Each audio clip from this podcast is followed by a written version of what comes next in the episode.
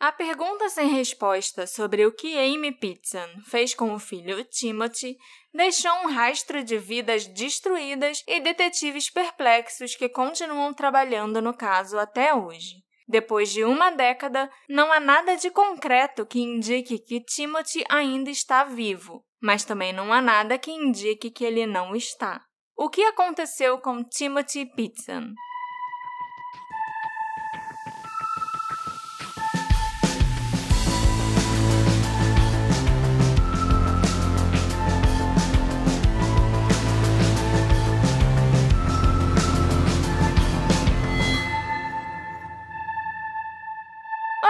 Assistentes! Sejam bem-vindos a mais um episódio do Detetive do Sofá. Eu sou a sua host, Marcela, e hoje nós vamos falar sobre um caso que foi escolhido pelos nossos apoiadores no grupo secreto do Telegram. Quando eu pedi sugestões lá no grupo, só vieram casos incríveis. E o escolhido pelo pessoal foi o caso do desaparecimento do Timothy Pitzen, em 2011. Você gostou, Alexandre? Eu gostei sim, Marcela. E se você ouvinte está se perguntando como fazer parte desse grupo secreto para escolher os próximos casos, além de discutir os episódios e poder escutar com antecedência, é muito simples. É só você virar nosso apoiador. Olha aí. A partir de 10 reais você entra no nosso grupo secreto e é maneiro que dessa vez o caso que a gente está tratando foi um caso que os nossos apoiadores escolheram 100%. Exatamente. Você conhecia esse caso antes deles indicarem? Conhecia. Hum. E eu já tinha esse caso assim na cabeça, nem tanto para fazer um episódio, mas era tipo, meu Deus. O que aconteceu? O que aconteceu com essa criança exatamente, sabe? Eu tive que pesquisar bastante para entender como as coisas aconteceram. Entendi. Entendeu? Não, e ao mesmo tempo, se dependesse de você, eu acho que você não ia fazer um episódio de criança tão cedo, né? Porque é. a gente fez dois praticamente nesse Foi. mês. É verdade, é da, é verdade. Short, da, da, família Short. Short. Elizabeth não. Jennifer Short, a família Short, né? Que foi as três pessoas. E Amber Hagerman, só que não era tanto para falar da Amber, do caso dela. Sim, era sim. mais para as pessoas entenderem ah. como surgiu o Amber Alert e tal. E é uma coisa bem importante, eu acho. Então, meio que sem querer, outubro, ao invés de ser o dia do Halloween. Do o terror, mês do Halloween. Virou o mês das crianças. Ah, mas para mim não deixa de ser tão aterrorizante quanto o Halloween. Ficar falando de crianças desaparecidas ou mortas e tal. E me fala agora a história do Timothy que você pesquisou para esse caso. Bastante, inclusive.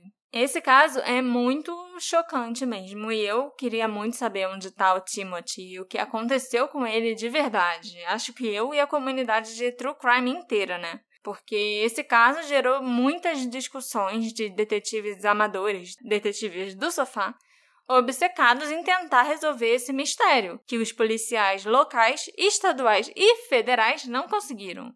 E além disso, o caso ainda deixou um pai congelado no tempo, incapaz de seguir em frente, insistindo que o filho está bem e que vai ser devolvido para ele algum dia.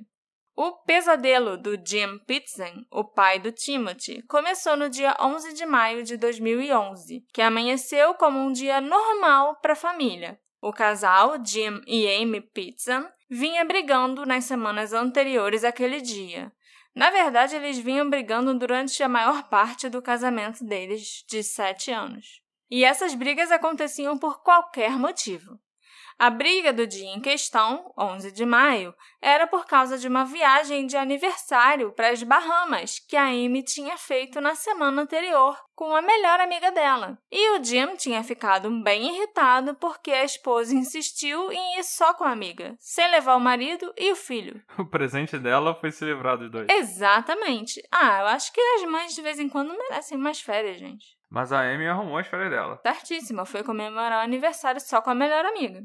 Às vezes, as questões pelas quais o Jim e a Amy brigavam eram bastante sérias. Eles quase se divorciaram em 2008, quando o Jim descobriu que a Amy andava trocando mensagens de texto com um dos três ex-maridos dela e planejava encontrar com ele quando o Jim estivesse fora da cidade. Os dois, inclusive, já tinham almoçado juntos algumas vezes e estavam marcando de se encontrar também naquele fim de semana.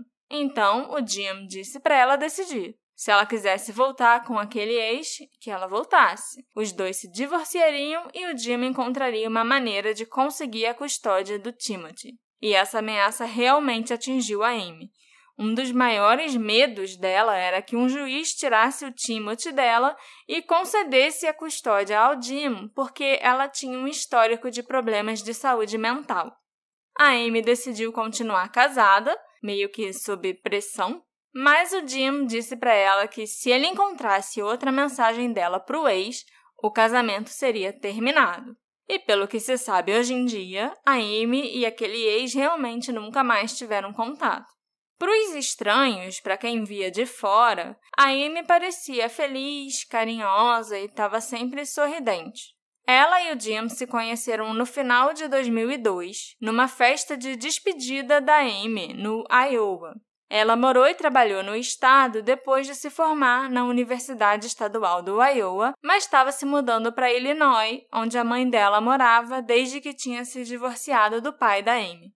O Jim trabalhava numa empresa de tratamento de água, num emprego temporário, e foi um amigo em comum que convidou o Jim para ir na festa de despedida da Amy.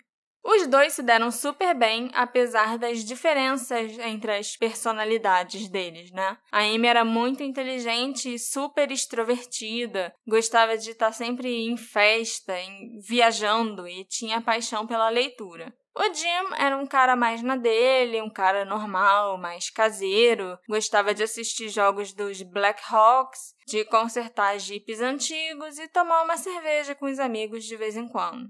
Ele convidou a Amy para sair logo no dia seguinte da festa. Não é lá uma ideia tão boa, porque você sabe que a pessoa está se mudando para outro estado, que o seu relacionamento já vai começar à distância, mas ele convidou mesmo assim e não demorou muito para eles passarem a se ver regularmente. Depois que o Jim ajudou a Amy a se mudar para o Illinois, eles começaram um relacionamento à distância, com o Jim viajando de carro a cada duas semanas. Hum, que trabalho. Pois é. Ele podia ter evitado. Ele sabia que a mulher estava de mudança. Com o tempo, o Jim descobriu algumas coisas perturbadoras sobre sua nova namorada. A Amy já tinha se divorciado três vezes e ela tinha um histórico de depressão que causava crises bem profundas. Ela já tinha tentado suicídio duas vezes. Na primeira vez, antes de conhecer o Jim, a Amy estacionou o carro nos trilhos de um trem, mudando de ideia no último momento. Ela disse para o Jim que depois disso ela se internou numa clínica psiquiátrica por quase uma semana e foi prescrito a ela medicação e terapia. A segunda tentativa aconteceu pouco depois deles dois começarem a namorar. Ao dirigir para casa, depois de uma entrevista de emprego, a Amy foi tomada pela ansiedade e uma sensação de desesperança. Então ela parou o carro ao lado da estrada e sentou na beira de um barranco íngreme. Mais tarde naquele dia, o Jim entrou em pânico. Ele não tinha notícias da Amy e ela não estava atendendo o telefone. Ele só foi saber dela quando ele recebeu uma ligação de um hospital em Cedar Rapids. A Amy tinha tomado um punhado de pílulas para dormir e despencou 10 metros pelo barranco. Nossa. Ela fraturou uma vértebra e ainda sofreu hipotermia, porque Nossa. ela ficou um Exposta, tempo lá né? exposta até ser encontrada. Ela foi atendida por psiquiatras que prescreveram lorazepam para tratar a ansiedade da Amy, além de Wellbutrin e Lexapro para tratar a depressão. O problema era que a Amy nem sempre tomava os remédios, ou ela não tomava a dosagem adequada. E quando ela deixava de tomar os medicamentos, ela se tornava uma pessoa bem diferente. Ela tinha altos e baixos, mudava de humor rapidamente e ficava muito emotiva. Quando alguém perguntava se ela estava tomando os medicamentos, a Amy começava a gritar que não queria falar sobre aquilo. A Amy e os irmãos cresceram em Libertyville e não tiveram uma vida familiar muito fácil. As dificuldades da infância parecem ter afetado Amy profundamente, e ela passou a vida procurando por algo que a fizesse feliz. Tipo, ah, esse trabalho novo vai me fazer bem e vai me deixar feliz. Ou morar na cidade tal, naquele lugar, vai, é o que vai finalmente me deixar feliz. É, procurar felicidade num trabalho novo é uma ideia ruim. Eu acho que você procurar felicidade em coisas externas é algo que não dá tão certo. Porque você depender de um trabalho, de uma cidade nova para morar, ou de uma casa nova para ficar feliz, a novidade vai passar e você vai se sentir do mesmo jeito que estava antes. Uhum. Ou pior, é ruim É. desde o início. Exatamente. Quando o primeiro marido a apresentou à Igreja dos Mormons, a qual ela permaneceria fiel pelo resto da vida, a Amy pensou que aquela era a resposta para os seus problemas. Mas isso, como tantas outras coisas promissoras, foi seguido por uma decepção inevitável. No fundo, a Amy estava simplesmente infeliz e ela não conseguia superar isso. A terapia, a medicação, nada realmente funcionou como deveria, até porque ela não seguia as orientações médicas. Aí realmente complica. Exatamente. Uma das maneiras pelas quais a Amy procurou preencher o vazio que ela sentia foi através da maternidade, embora não inicialmente. Preocupada com a possibilidade de transmitir a depressão, ela não queria ter filhos. A Amy e o Jim presumiram, inclusive, que eles não precisavam nem discutir essa questão, porque o Jim tinha sobrevivido a um linfoma de Hodgkin quando ele tinha 20 anos, e, erroneamente, ele acreditava que a quimioterapia tinha deixado ele estéril. Então, quando a Amy engravidou, cerca de um ano depois deles terem começado a namorar, os dois acharam que aquilo era um milagre, um sinal que era pra si. Assim, eu acho que eles acreditariam menos no milagre se ele tivesse ido checar pra ver como as coisas estavam funcionando, Sim, Fazer se ele contagem de realmente era esperma. estéreo. sabe? Pra saber. Ah, e ela realmente não queria ter filho. Ah, então vamos ver que anticoncepcional a gente pode. Eu não sei se ela foi atrás disso, mas eu duvido muito, né? Porque É, porque eles confiaram na no Hodgkin. no Hodgkin. Com um filho a caminho, o casal decidiu se casar numa cerimônia simples num parque ao ar livre em maio de 2004, com Amy grávida de quatro meses. A essa altura, eles estavam morando em Aurora, onde o pai da Amy tinha dado a ambos empregos em seu negócio de imóveis comerciais. E qualquer dúvida que a Amy pudesse ter sobre ser mãe evaporou quando ela deu à luz ao Timothy. Foi como se de repente a vida dela tivesse ganhado um sentido. Ela sentia que ela deveria ser a mãe do Timothy, que esse era o destino dela. E pareceu ser assim por um tempo. A Amy parecia estar muito feliz e, segundo todos os relatos, ela adorava o Timothy e a mãe e o filho eram inseparáveis. O Jim ficou igualmente emocionado e feliz de ter um filho, e assim que o Timothy atingiu idade suficiente, o pai começou a levá-lo para passeios de kart, começou uma coleção de carrinhos de corrida, levava ele para pescar, essas coisas. A Amy e o Jim faziam todas as vontades do Timothy. Eventualmente, a depressão da Amy voltou e dessa vez foi mais grave do que nunca. Além de tudo, as questões financeiras começaram a causar preocupações ao casal. O pai da Amy teve que fechar o negócio dele. O Jim conseguiu emprego em outro lugar, numa empresa que projetava, construía e mobiliava escolas. A Amy teve mais dificuldade em conseguir outro trabalho, mas depois de um ano ela foi contratada por uma empresa de administração de propriedades. Nenhum dos dois ganhava tão bem quanto eles ganhavam na empresa do pai da Amy, então as dificuldades financeiras continuaram. Com seu quarto casamento falhando, a Amy começou a planejar um ato final. Jim não sabia o que esperar quando ele pegou a esposa no aeroporto depois da viagem dela para as Bahamas Aquela que ela foi sozinha. com a melhor amiga. Ele ficou agradavelmente surpreso, entretanto, quando a Amy entrou no carro e agiu como se a discussão que eles tiveram antes dela viajar nunca tivesse acontecido. A Amy se divertiu na viagem com a amiga e, por mais que as coisas não estivessem perfeitas, o Jim achou que a esposa parecia estar voltando ao normal. Infelizmente, o Jim estava errado. Na semana seguinte, a Amy voltou para casa mais cedo do trabalho, dizendo que ela não se sentia bem. O Jim, então, tomou providências para chegar mais tarde no trabalho no dia seguinte, para que ele pudesse levar o Timothy para a escola e depois deixar a Amy no trabalho.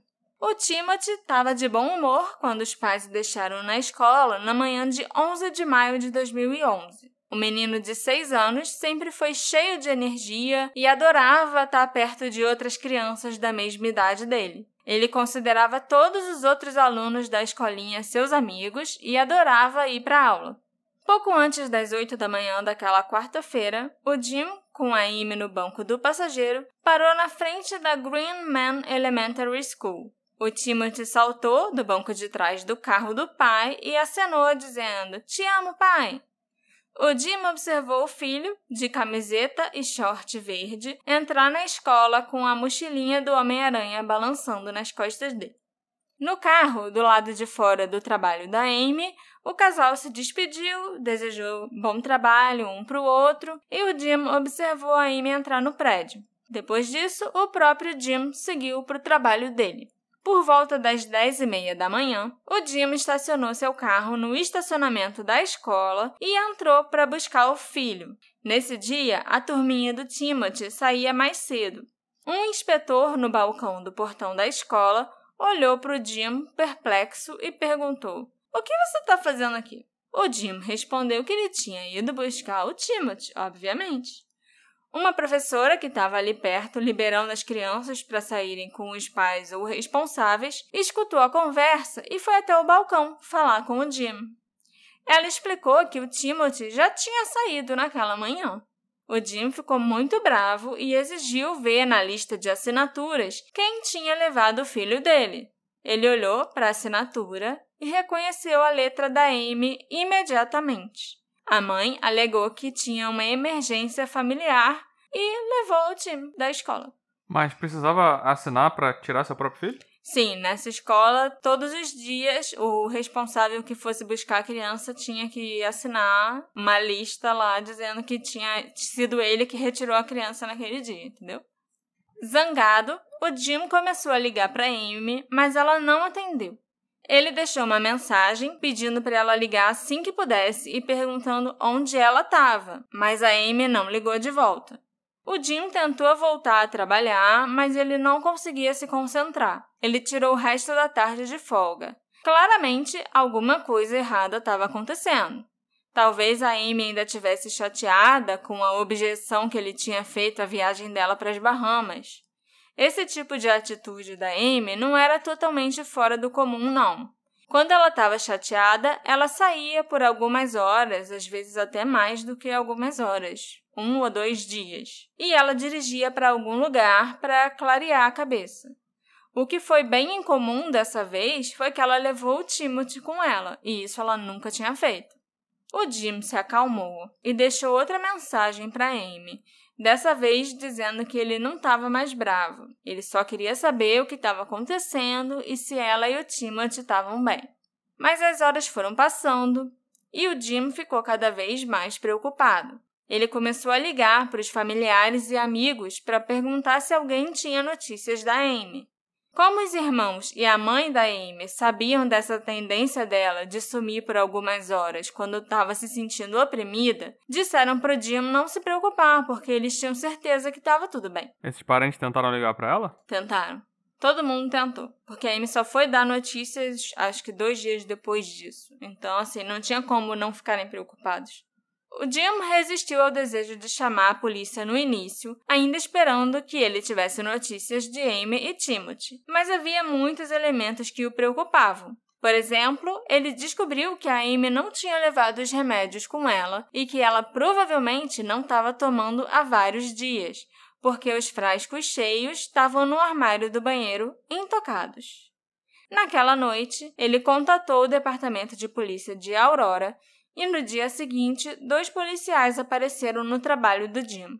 Eles pediram ao Jim que ele preenchesse o relatório de pessoas desaparecidas e pediram uma foto recente da Amy e do Timothy. O Jim foi para casa e encontrou uma foto da mãe e do filho no Chuck E. Cheese. Era uma das fotos mais recentes dos dois juntos. Os policiais disseram que entrariam em contato quando eles tivessem alguma notícia. Sexta-feira à tarde, a Amy finalmente deu notícias. Só que não foi para o marido. Ela ligou para a mãe dela e disse que estava tudo bem, que ela estava chateada e precisava de um tempo sozinha. Todo mundo respirou um pouco aliviado, pensando que a Amy voltaria em breve. Uma das próximas ligações que a Amy fez também não foi para o Jim, mas para o irmão mais velho dele. Perplexo e preocupado, o cunhado pediu que ela telefonasse para o Jim. Um pai tinha o direito de saber onde a esposa e o filho dele estavam, foi o que o cunhado disse para ela. E a resposta de Amy foi perturbadora. Ela disse: Timothy é meu filho e posso fazer com ele o que eu quiser. E desligou o telefone. Eita. Assim que a Amy desligou, o irmão foi correndo ligar para o Jim, que tentou freneticamente ligar para a esposa algumas vezes sem resposta.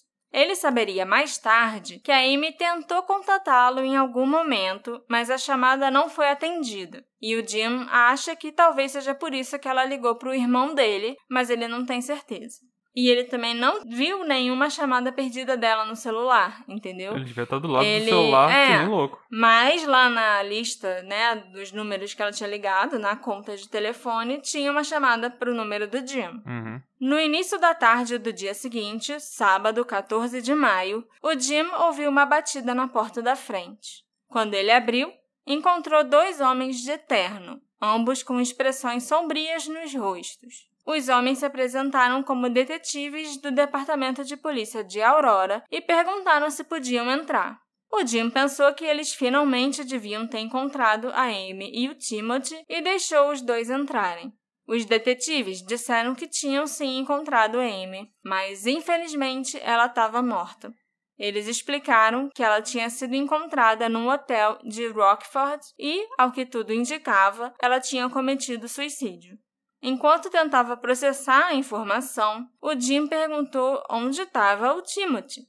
E os detetives se entreolharam, olharam para o Jim e disseram que não sabiam onde o menino estava. Ele não estava no quarto com a mãe. Os dois detetives garantiram que tinha muita gente procurando pelo menino e que informariam assim que tivessem mais notícias. Mais de 10 anos já se passaram desde que os dois detetives estiveram na casa do Jim Pitson, e até hoje o Timothy não foi encontrado. Nas horas que se seguiram, o Jim ficou sabendo do bilhete de suicídio que Amy deixou no quarto de hotel. Duas outras cartas escritas por Amy uma para sua mãe e outra para a melhor amiga que estava com ela na viagem para as Bahamas, chegaram no dia seguinte pelo correio. E todas as cartas e o bilhete de suicídio pareciam ter mais ou menos o mesmo conteúdo. Ela dizia que levou o Timothy para um lugar seguro. Ele vai ser bem cuidado e ele disse que te ama. Por favor, saiba que não há nada que você pudesse ter dito ou feito para que eu mudasse de ideia. Não adianta procurar, você jamais o encontrará. Era endereçado ao marido o bilhete? O bilhete era pro marido e ainda tinha um PS pro pessoal do hotel pedindo desculpa pela sujeira que ela fez, porque eles iam ter que limpar o quarto depois. Ok. E a carta para a mãe também dizia mais ou menos a mesma coisa. Não fica se sentindo culpada, achando que você podia ter feito alguma coisa para impedir, porque não podia. E o Timothy está num lugar seguro, está num lugar melhor, onde ele vai ser bem cuidado e vocês nunca vão encontrar ele, entendeu? Uhum. Enquanto os investigadores examinavam essas mensagens em busca de pistas, eles também começaram a reconstruir os últimos três dias da vida de Amy. Usando dados de celular, vídeos de câmeras de segurança e registros do passe de pedágio da Amy, os detetives foram capazes de montar uma jornada de 800 quilômetros feita por ela e Timothy, cobrindo seis condados de Illinois e Wisconsin, com paradas em dois parques aquáticos e um zoológico.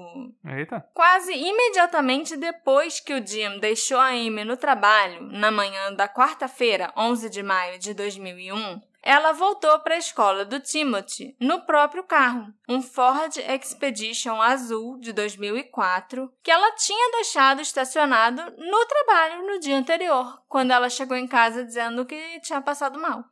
O vídeo da câmera de vigilância mostra Amy passando pelas portas de vidro da escola e indo até a recepção às 8h15 da manhã. Cerca de 20 minutos depois, o Timothy aparece no saguão. A Amy estende a mão para pegar a mãozinha dele, abre a porta da frente e os dois saem da escola. Por volta das 10 da manhã, a Amy parou em uma oficina mecânica em La Grande, o que sugere que ela sabia que precisava do carro em boas condições para as centenas de quilômetros que ela planejava dirigir. Aí ela foi, né, fazer uma revisão. Seguro. Os mecânicos disseram que os reparos que o carro precisava levariam algumas horas. E um dos lugares favoritos do Timothy, o zoológico de Brookfield, não ficava muito longe da oficina. Então, um mecânico deixou a Amy e o Timothy lá. Eles voltaram à tarde para pegar o carro e então dirigiram pouco mais de uma hora ao norte para o Key Lime Cove Water Resort, no condado de Gurney. Era um resort que tinha um parque aquático dentro dele a Amy e o Timothy passaram a noite lá, ignorando mensagens de texto e mensagens da caixa postal, cada vez mais em pânico da família e do marido da Amy. Eles ficaram brincando no parque aquático? Ficaram brincando, brincando no hotel e se divertindo. Uhul! Amy e Timothy deixaram o resort na manhã seguinte. O vídeo da câmera de segurança do local capturou os dois esperando no balcão. Ela segura a mão do filho e olha para dentro da mochila do Homem-Aranha que ele estava carregando. E o Timothy parece inquieto e entediado, como toda criança fica esperando para fazer um check-out, por exemplo. E nada parecia fora do comum. Essas imagens, porém, são as últimas imagens que existem do Timothy Pizzan. A Amy dirigiu para o sul na estrada I-39 e depois para o oeste na I-88 por cerca de 280 quilômetros. Meio-dia e meio, ela fez uma parada para o almoço, que durou uma hora e meia. E foi nesse intervalo de tempo que a Amy ligou para sua família e para seus amigos. E aqueles para quem ela telefonou se sentiram tranquilos. O Timothy pôde ser ouvido ao fundo em algumas ligações, em determinado momento, dizendo que ele estava com fome. A Amy até o colocou na linha brevemente com o irmão do Jim. E o que quer que tenha acontecido com o Timothy, quase certamente aconteceu nas horas seguintes àquelas ligações. Imediatamente depois de acabar de ligar para as pessoas, a Amy desligou o celular e dirigiu para o sul ao longo do rio Rock até Sterling, no Illinois, uma pequena cidade manufatureira e siderúrgica cercada por fazendas, que ficava a 130 quilômetros de Aurora, a cidade onde eles moravam. Por que ela foi até lá é um mistério para todo mundo. Ninguém sabia que ela tinha conhecidos em Sterling ou que ela, sei lá, tinha, tinha qualquer ligação com a cidade. Até hoje ninguém sabe mesmo. O paradeiro exato da Amy nessas próximas seis horas é desconhecido. Entre né, duas da tarde, quando ela acabou de falar com as pessoas e desligou o celular, até agora, quando ela foi capturada por uma câmera de vigilância às oito da noite, num mercado chamado Sullivan's, em Winnebago, perto de Rockford. E a filmagem mostra Amy pagando por alguns envelopes, canetas e papéis provavelmente para escrever os bilhetes de suicídio. O time mesmo ninguém viu. O Timothy não estava com ela nesse lugar. Ele não aparece na câmera de segurança, entendeu? Uhum. Por isso que alguma coisa aconteceu com ele nesse intervalo de quando ela desligou o celular até ela aparecer nesse mercado. Uhum. A Amy se hospedou no Rockford Motel entre 11h15 e 11h30 da noite. E o corpo dela foi descoberto por uma camareira ao meio-dia e meia no dia seguinte. A porta estava trancada com a corrente de segurança, mas a camareira foi capaz de ver o corpo da Amy pela fresta. A Amy tinha se cortado, e só o sangue e o DNA da própria Amy foram encontrados no quarto do hotel. Não tinha DNA do Timothy no local. Os policiais encontraram um frasco de antialérgico parcialmente consumido no quarto, um xarope infantil e um cartão de identificação do Timothy. Nesse cartão tinha a foto dele, endereço, telefone, até as impressões digitais, caso ele se perdesse e alguém encontrasse, levasse ele na, na polícia, tipo, ó, oh, encontrei esse menino perdido. Ali já tinha todos os dados dele. Uhum. Mas esse cartão tava lá no quarto Não do hotel. Com Não tá com o Timothy. O celular da Amy não foi encontrado em lugar nenhum do hotel. Outros itens também estavam faltando, incluindo a mochila do Homem-Aranha do Timothy, os brinquedos e roupas, inclusive as coisas novas que ela tinha comprado para ele durante a viagem. As roupas que a Amy estava usando quando buscou ele na escola também não estavam no quarto. Um tubo de pasta de dente Crust infantil e o tag do pedágio, o que ficava preso no carro, sabe? Uhum. E a polícia conseguiu os dados de todos os lugares onde ela passou com a empresa do tag. mas o tag em si ela arrancou e jogou fora em algum lugar. Os investigadores se sentiram encorajados pelo fato de que nem a mochila do Timothy, nem os brinquedos dele foram encontrados no hotel. Um sinal que eles ainda deviam estar com o Timothy, onde quer que ele estivesse. No dia seguinte, dezenas de policiais do Departamento de Polícia de Aurora, agentes do FBI, US Marshal Service e outras agências conduziram a primeira de suas buscas terrestres, vasculhando estradas rurais e parques ao longo dos corredores das estradas I-88 e I-39, próximos à área de Sterling, em busca de pistas sobre o paradeiro do Timothy, mas nada foi encontrado. Os investigadores cobriram a rota da Amy com panfletos com a foto do Timothy. O Jim apareceu no noticiário local para pedir o retorno do filho. O Centro Nacional para Crianças Desaparecidas e Exploradas foi alertado e Timothy foi adicionado ao seu banco de dados. Avistamentos potenciais surgiram, mas nenhum deles foi confirmado como sendo o Timothy mesmo.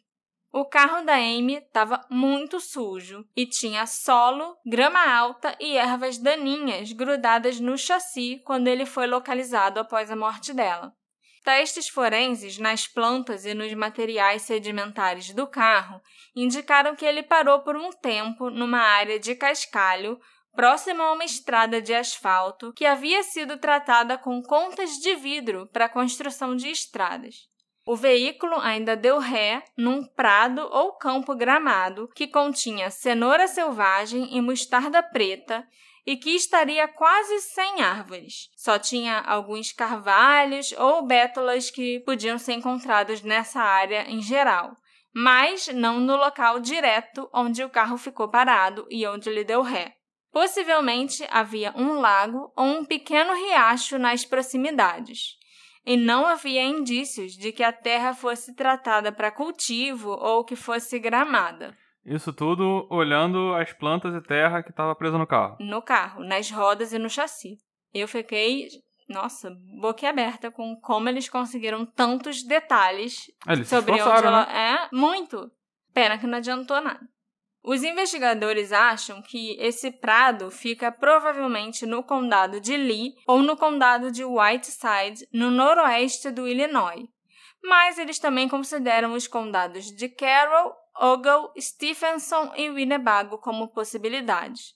Ou seja, uma área enorme em seis condados diferentes. Eu acho que pode ser nesse lugar. Mas também pode ser esse, esse, Esse, esse, esse. esse, e É. aquele. Aham. Os investigadores acreditam que a Amy devia estar planejando o desaparecimento do Timothy há meses. Em fevereiro e março de 2011, ela fez duas viagens inexplicáveis à área de onde ele desapareceria mais tarde, em Sterling. E ela nunca mencionou ao marido ou a mais ninguém que ela tinha feito essas viagens. A gente só sabe disso por causa dos dados da conta dela de passe expresso de pedágio. Será que ela estava buscando um ponto de encontro para entregar o Timothy para alguém? Ou estava encontrando as pessoas para quem ela daria o filho? Talvez procurando um lugar para enterrar um corpo? Tudo é possível. O fato dela ter estado lá duas vezes é uma das poucas pistas sólidas que os investigadores têm nesse caso.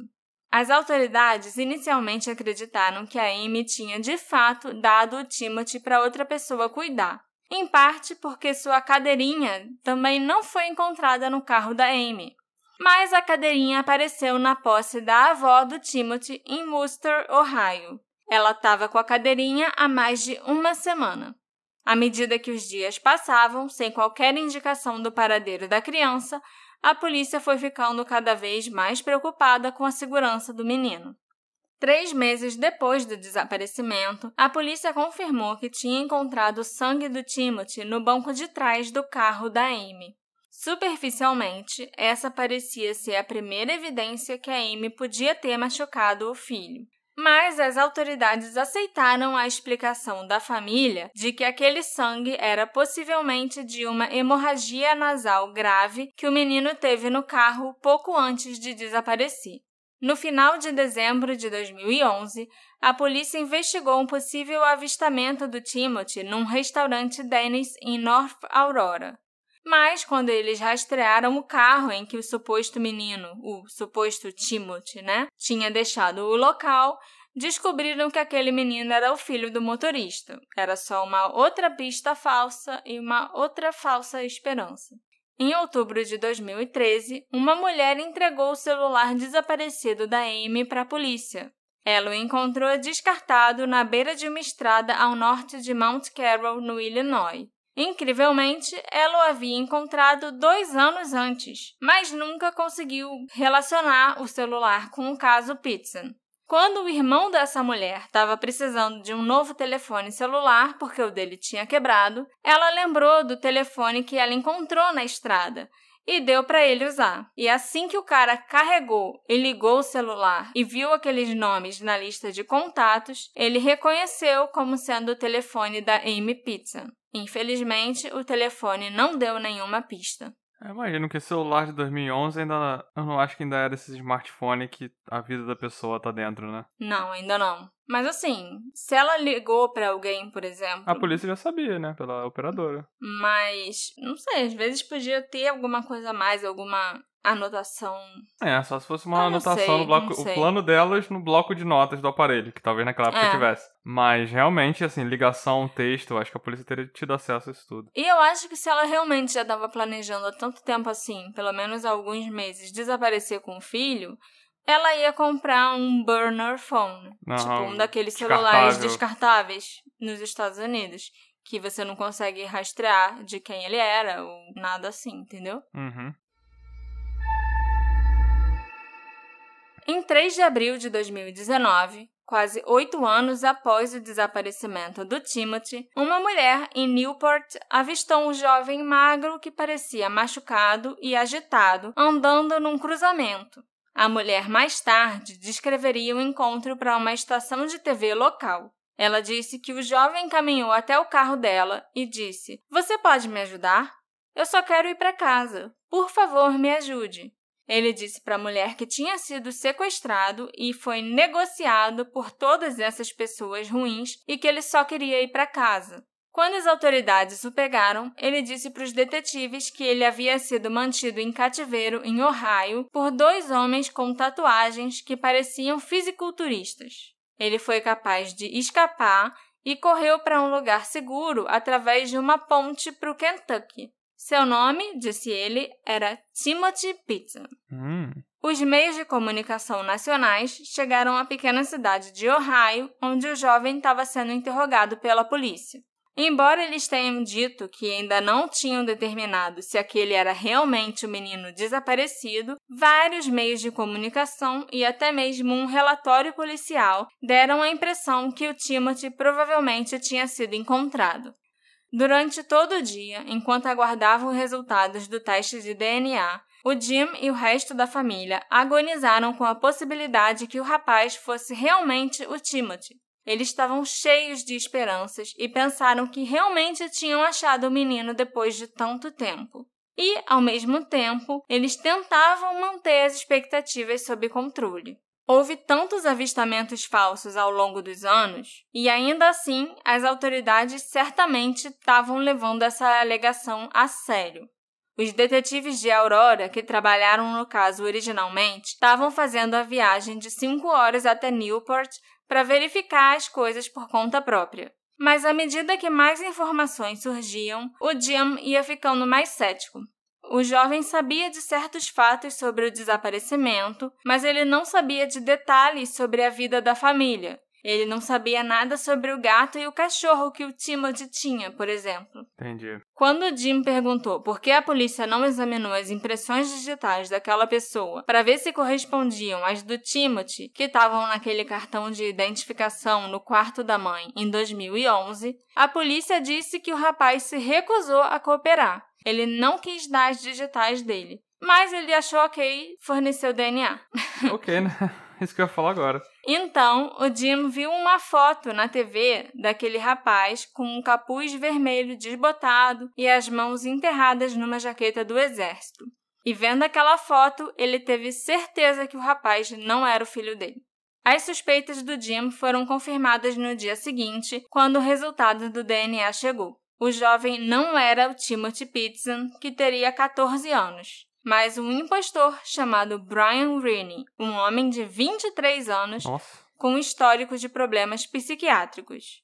O Brian reuniu detalhes sobre o caso assistindo um programa de TV, e quando questionado por que ele alegou ser o Timothy, o Brian disse para as autoridades que ele gostaria muito de ter um pai como o pai do Timothy Pitson, que passou todos esses anos procurando pelo filho. Me lembrou aquela história do Leandro Bossi, né? Que a gente viu no caso Evandro, do garoto que sumiu e aí depois apareceu um moleque aleatório também dizendo Em que era ele. Manaus, né? Que Eu o menino não lembro agora os detalhes. dizendo que era ele. Se não me engano, era uma história parecida também. Era o bem garoto parecida. queria um pai que estivesse procurando por ele. Tadinho.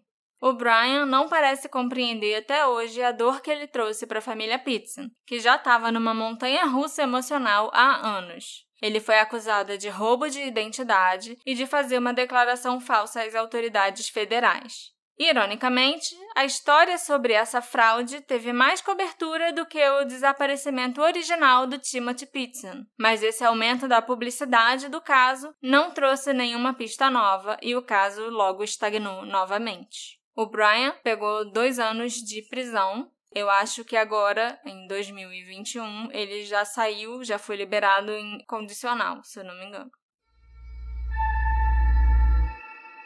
A polícia falou com o Jim sobre a possibilidade da Amy ter matado o Timothy antes dela se matar, mas ele se recusa a acreditar que ela fosse capaz de tal ato. Os amigos e familiares concordam com ele. Todos acreditavam que, como ela disse em sua nota de suicídio, a Amy tinha deixado o Timothy com pessoas com quem ele estaria seguro. O fato da cadeirinha do Timothy não estar no carro, e na verdade está na casa da avó dele há mais de uma semana quando ele desapareceu, não elimina a possibilidade da Amy ter dado o filho para alguém, é claro, mas pelo menos para mim, isso significa que ela não estava tão preocupada com a segurança do Timothy enquanto dirigia, como as pessoas acham que ela estava. Tipo, ah, ela nunca faria mal pro Timothy. Mas ao mesmo tempo, ele tava. tinha seis anos e estava andando no banco de trás solto. Uhum. Entendeu? E com isso ela não se importava. Não, mas se ela pretendia matar ele, eu entendo ela não se importar a- Exatamente. Mas e se ela não pretendia? Claro que tem uma distância muito grande entre você não botar seu filho na cadeirinha e você deliberadamente assassinar ele. Ah, com certeza. Mas, assim, pra mim é um indício que ela não era uma mãe tão zelosa quanto as pessoas achavam que ela era. Não, Pra mim, Nem que não seja tão zelosa, mas assim, ela tava sofrendo muito já. Pra mim isso encaixa com o fato de, se a gente acha que ela matou o Timothy, isso contribui pro fato de que ela não tava nem aí se tava seguro no carro ou não, porque ela ia matar ele daqui a pouco tempo. Se por acaso eu dormir no trânsito dirigindo e um caminhão matar nós dois, ok, sabe? Fizeram um Sim. trabalho por mim, ele tava sem cadeirinha, tu tinha até mais chance, sabe? Sei lá. Sim, eu entendo. Meio que pouparia ela desse trabalho horrível que ela, na cabeça dela, ela teria de É, a gente tá filho. lendo muito em cima de uma cadeirinha, né? Mas. É, com certeza. Realmente, eu acho que só quer dizer que ela não se importava com a vida dele se ela fosse realmente matá-lo. Entendeu? Sim. Se ela não, isso fosse matá-lo, certeza. ela só tava sendo negligente, com cadeirinha, etc. É, quando a gente. Eu não lembro nem de andar em cadeirinha, pra falar não a era verdade, lei não. quando a gente era criança. É, então, é isso que eu ia falar. Eu acho que eu nunca andei na cadeirinha. Por mais que a família insista que o sangue do Timothy no banco de trás do carro da Amy era da hemorragia nasal algumas semanas antes, os investigadores não conseguiram determinar há quanto tempo o sangue estava lá. A gente não pode eliminar a possibilidade que o sangue seja recente, então. Até porque eu acho que a Amy teria limpado o banco do carro depois que o filho teve a hemorragia nasal ali, né? Se foi algumas semanas antes dele sumir, ou até uma semana antes dele sumir. Ah, Você mas... não vai deixar o banco do carro sujo de sangue. ah, mas a polícia procura sangue com aquelas coisas todas, né? De luminol e etc. A mulher ia se matar. Por que, que ela ia limpar o sangue? Que tava sujo, chama atenção. Não tem fotos do carro dela, só por fora. Então eu não sei nem se esse sangue que tava lá era sangue, sangue, que ainda tava ali, sangue seco ou algo assim, ou se era vestígios, traços de sangue. Eu tô falando isso porque eu acho realmente que era sangue, entendeu? Não era algo que a polícia usou luminol pra achar, nem nada. Eu acho que pelo tempo que a polícia demorou a declarar que acharam sangue, talvez tenha sido algo que ela demorou a achar. Não tivesse tão visível assim, tão fácil de encontrar. Não sei, isso nunca foi esclarecido, entendeu? Uhum. A família da Amy ainda está em negação, pelo menos é o que parece para mim. Eles se recusam a acreditar que ela mataria ou faria algum mal ao Timothy. Então eles se agarram a qualquer coisa para acreditar que o menino está vivo. O pai do Timothy, o Jim Pitson, também continua convencido que o filho está vivo e que vai ser encontrado. Ele afirmou recentemente que ele tem uma teoria do que pode ter acontecido com o Timothy e que ele já compartilhou essa teoria com a polícia. Mas ele prefere não falar a teoria dele para o público e para a imprensa porque ele não quer alertar os possíveis envolvidos. Ele só ofereceu uma noção geral de como ele acha que os eventos podem ter se desenrolado. Quem quer que tenha ficado com o Timothy teria criado ele fora da rede, em uma área remota onde o menino teria menos probabilidade de ver notícias sobre o próprio desaparecimento. Ou talvez essas pessoas levaram o Timothy para o exterior. Inclusive, foi por esse motivo que o Jim concedeu uma entrevista a um noticiário da TV alemã. Eu queria muito saber de quem o Jim desconfia, ou exatamente o que ele acha que a Amy fez com o filho para quem ela pode ter dado o Timothy, por exemplo. Mas ele está certo em não divulgar exatamente o que ele pensa. Grande parte dos psiquiatras e psicólogos concorda que a Amy provavelmente não tirou a vida do filho, já que quando um pai ou mãe faz isso, o assassinato e o suicídio costumam ocorrer no mesmo local. O fato do corpo do Timothy nunca ter sido encontrado corrobora com essa teoria. Existem teorias que a Amy talvez tenha deixado o Timothy numa comunidade Amish próxima. Amish é aquele povo que vive na fazenda, com cavalo ainda, sem tecnologia isso, nenhuma. Isso. E como essa comunidade específica, ela tá fora da rede total, eles não usam nem eletricidade, eles não teriam visto as notícias sobre o desaparecimento do menino. Essa é a teoria das pessoas, tá? Porque eu acho que os Amish podem comprar jornal ainda. Ué. Vai eu que... acho que eles vão na cidade. Né? Eles vão na cidade, eles têm, têm feiras e tal, onde eles vendem os produtos deles. Mas as pessoas acham que essa teoria é bem razoável. Então é possível que naquelas seis horas em que nós não sabemos o que a Amy fez, ela tenha dirigido até a comunidade e entregado o Timothy para eles. Há até especulações de que ela falou com os Amish anteriormente, já que ela visitou aquela área duas vezes antes de morrer.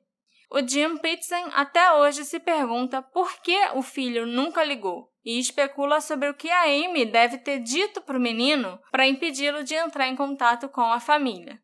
Em uma entrevista de 2015 que ele deu para a revista People, o Jim contou que eles tinham ensinado o Timothy a discar 911, o telefone da emergência nos Estados Unidos. E eles também tinham ensinado para ele qual era o número de casa o nome do pai e da mãe e o endereço onde ele morava, essas informações básicas. Então, o Jim acha que a Amy pode ter preparado o Timothy ao longo dos meses, dizendo que ele ia morar com outras pessoas e que o papai e a mamãe precisavam resolver algumas coisas, mas que voltariam para buscar ele um dia. A gente não sabe exatamente o que, que ela falou para ele para convencer ele a nunca ligar, nunca telefonar. E crianças são facilmente manipuladas e sofrem alienação parental.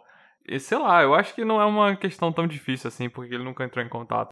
Eu achava que a polícia tinha feito um trabalho ok nesse caso. Mas aí eu encontrei uma notícia dizendo que uma mulher, em 2014, três anos depois do Timothy Pitson ter sumido, ligou para a polícia e disse que ela estava fazendo uma venda de garagem no quintal da casa dela, a uns 20 quilômetros de onde a Amy foi encontrada. E ela viu um menino muito parecido com o Timothy. Essa pista veio pouco depois que o Centro Nacional para Crianças Desaparecidas e Exploradas divulgou uma imagem de progressão de idade do menino, que mostrou como ele seria aos 9 anos. E vocês acham que a polícia foi investigar esse avistamento? Não! A polícia mandou trabalho de casa para a mulher fazer.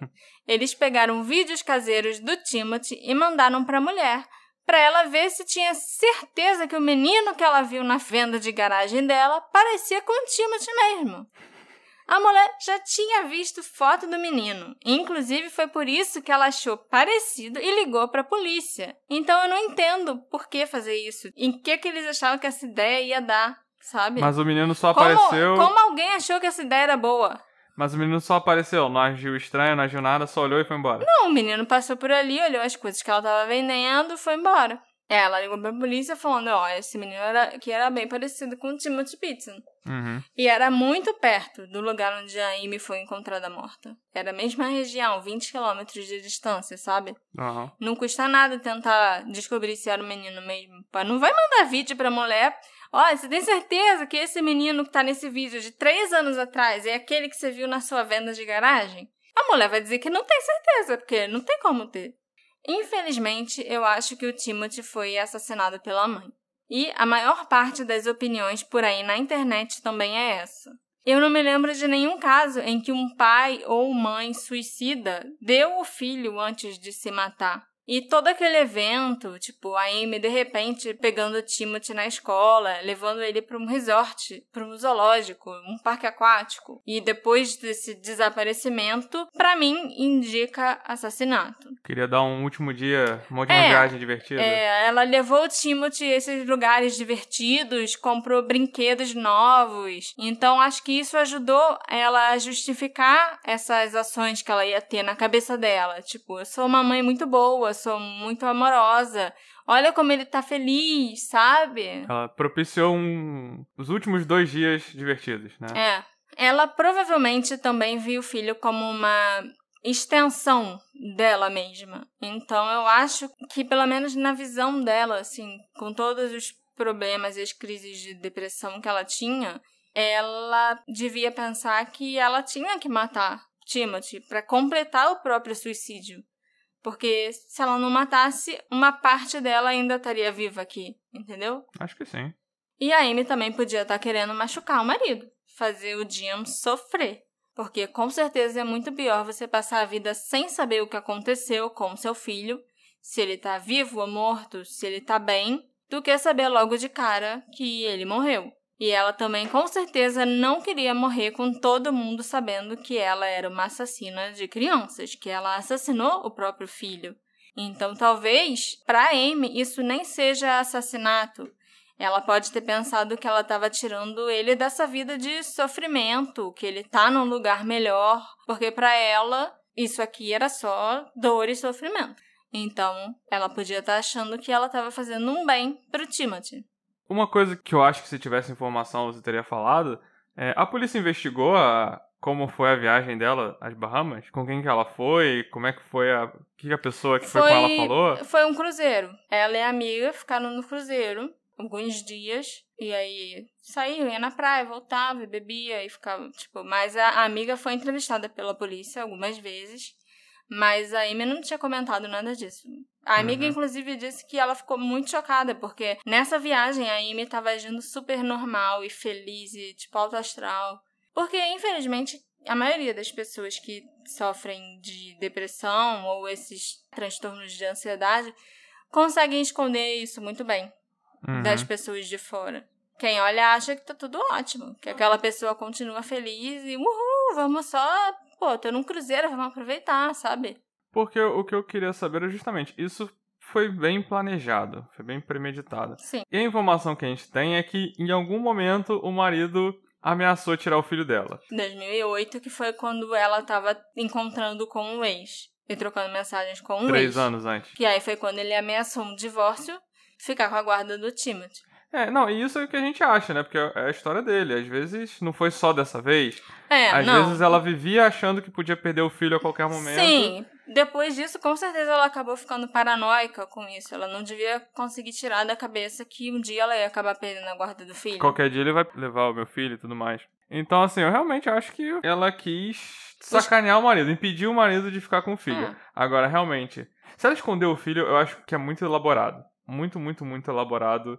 Em algum momento, Isso ia acabar vindo à tona. é, sabe, que eram muitos passos, a mulher foi por aí com um tag de pedágio, deixou um monte de pistas. A única coisa que realmente faltou é saber onde tá o filho, mas eu acho que ele ia aparecer se ele realmente tivesse vivo. Sei lá, a explicação mais simples realmente é que ela matou e escondeu bem escondido, infelizmente. O que, que vocês acham, né? Não sei. Esse episódio foi feito com a colaboração da nossa apoiadora Duda Borges. Inclusive foi quem sugeriu esse caso, que foi o escolhido pelo grupo lá dos apoiadores. Então, tá de parabéns, Duda, por apoiar a gente e por sugerir um caso bem bacana. E se você também quiser se tornar um apoiador, eu já falei várias vezes, já falei antes, link, Orelo, PicPay, 10 reais, e é isso aí. O que vocês acham que aconteceu com o Timothy Pitson? Será que a mãe deu mesmo o menino e ele tá vivendo por aí com outro nome, outra família e sem ter a menor ideia de quem ele é? Ou será que ele infelizmente tá morto? Me encontra nas nossas redes sociais, arroba detetive do sofá, e me conta sua teoria. A gente se encontra na próxima investigação. Tchau, tchau. Tchau, tchau.